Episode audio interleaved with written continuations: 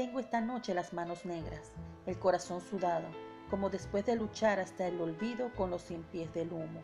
Todo ha quedado allá, las botellas, el barco, no sé si me querían y si esperaban verme. En el diario tirado sobre la cama dice encuentros diplomáticos. Una sangría exploratoria lo batió alegremente en cuatro sets. Un bosque altísimo rodea esta casa en el centro de la ciudad. Yo sé, siento que un ciego está muriéndose en las cercanías. Mi mujer sube y baja una pequeña escalera como un capitán de navío que desconfía de las estrellas. Hay una taza de leche, papeles, las once de la noche. Afuera parece como si multitudes de caballos se acercaran a la ventana que tengo a mis espaldas. Este poema llamado Nocturno pertenece a Julio Florencio Cortázar, quien nació el 26 de agosto de 1914, en Bélgica, de padre argentino. Tras completar sus estudios primarios, siguió los de magisterio y letras. Durante cinco años fue maestro rural y también fue traductor de la UNESCO. Es considerado un maestro del relato corto y la prosa poética a nivel mundial, y uno de los autores más originales de su época, Julio Cortázar es autor de destacadas obras de literatura latinoamericana con clásicos que rompen la barrera entre lo real y lo fantástico.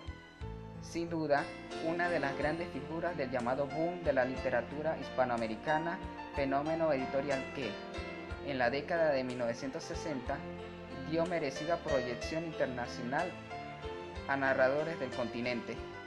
Su nombre se colocó al mismo nivel que el de grandes autores como Gabriel García Márquez, Mario Vargas Llosa, Juan Rulfo, Carlos Fuentes, Mario Benedetti, Ernesto Sábato y Jorge Luis Borges, su gran influencia literaria.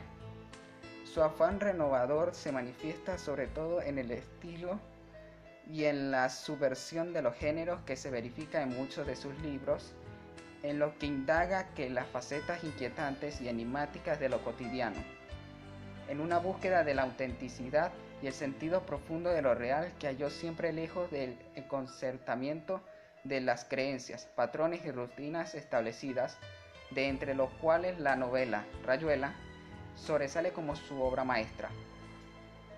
En la obra de Cortázar, el instinto, el azar, el goce de los sentidos, el humor y el juego terminan por identificarse como la escritura que es a su vez la formulación del existir en el mundo. Las rupturas de los órdenes cronológicos y espacial sacan al lector de su punto de vista convencional, proponiéndole diferentes posibilidades de participación, de modo que el acto de la lectura es llamado a completar el universo narrativo.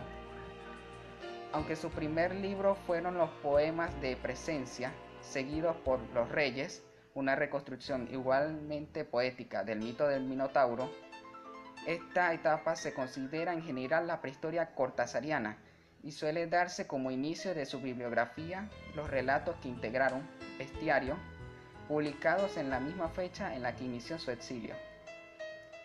En el ámbito del cuento, Julio Cortázar es un exquisito cultivador del género fantástico, con una singular capacidad para fusionar en sus relatos los mundos de la imaginación y de lo cotidiano, obteniendo como resultado un producto altamente inquietante.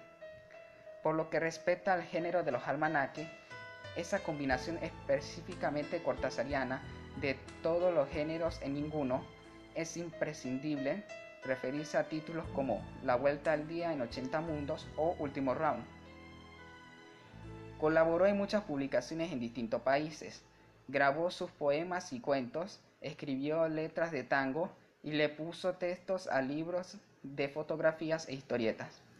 Sus obras incluyen Presencia, La otra orilla, Bestiario, Final del juego, Las armas secretas, Los premios, Historia de cronopios y famas, Todos los fuegos, el fuego, 62, Modelo para armar, Rayuela, La vuelta al día en 80 mundos, Último round, Pameos y meopas, Prosa del observatorio, Libro de Manuel, Octaedro, Sirvalandia, alguien que anda por ahí. un tal Lucas, Queremos tanto a Glenda, Deshoras, los astronautas de Cosmopista, Salvo el crepúsculo, Argentina, años de alambradas culturales, y cuatro libros póstumos, Divertimento, el examen, Imagen de John Keats.